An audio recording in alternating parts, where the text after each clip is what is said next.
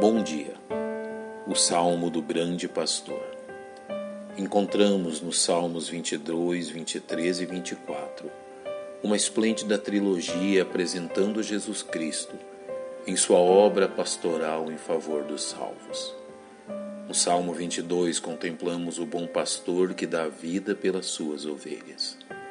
No Salmo 23 encontramos o grande pastor que cuida e sustém seu rebanho.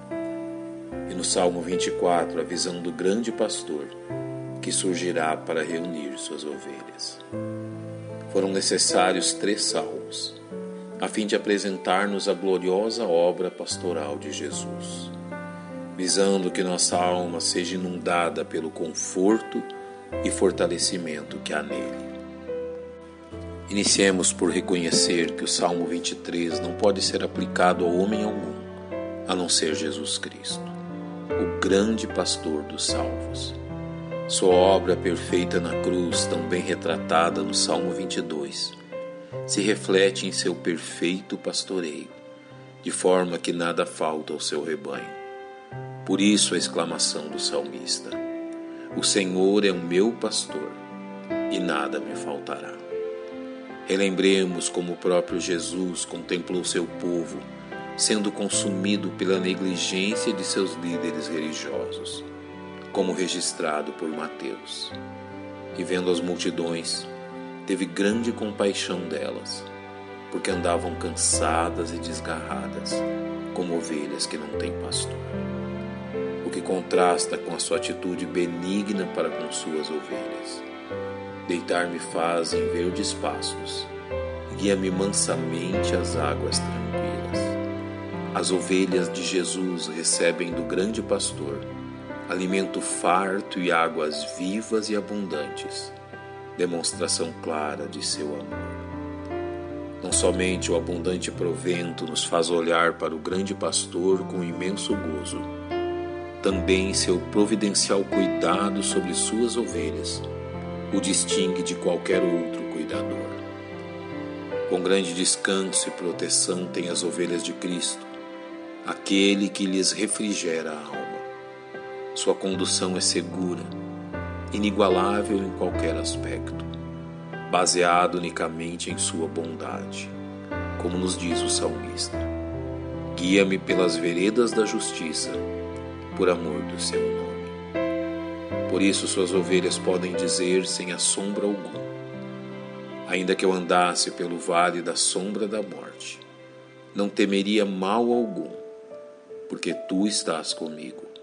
A tua vara e o teu cajado me consolam.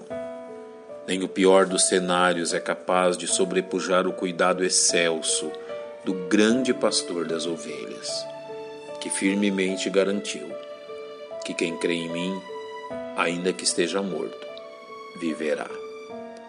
Os dois últimos versos deste salmo parecem modificar a metáfora usada até aqui de um pastor de ovelhas para um anfitrião que honra seu hóspede de maneira muito especial ao dizer: Preparas uma mesa perante mim, na presença dos meus inimigos.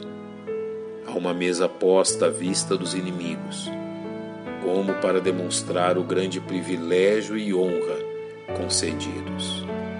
A mesma ideia reveste a unção descrita. Unges a minha cabeça com óleo e do cálice a transbordar. O verso final faz ver a grande confiança do salmista para com a benignidade do Senhor. Certamente que a bondade e a misericórdia me seguirão todos os dias da minha vida.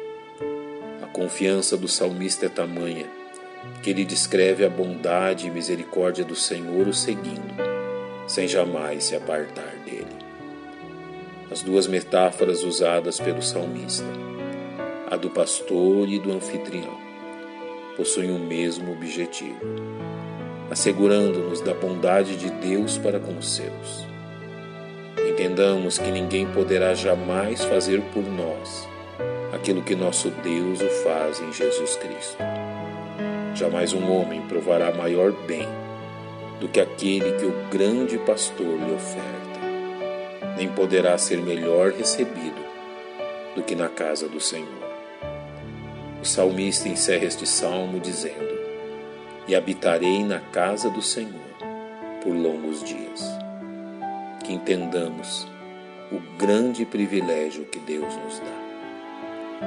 Pai, nós te louvamos pelo grande pastor de nossa alma e exaltamos o teu nome como nosso Deus. No nome de Cristo te agradecemos. Amém. Um bom dia e que Deus lhe abençoe.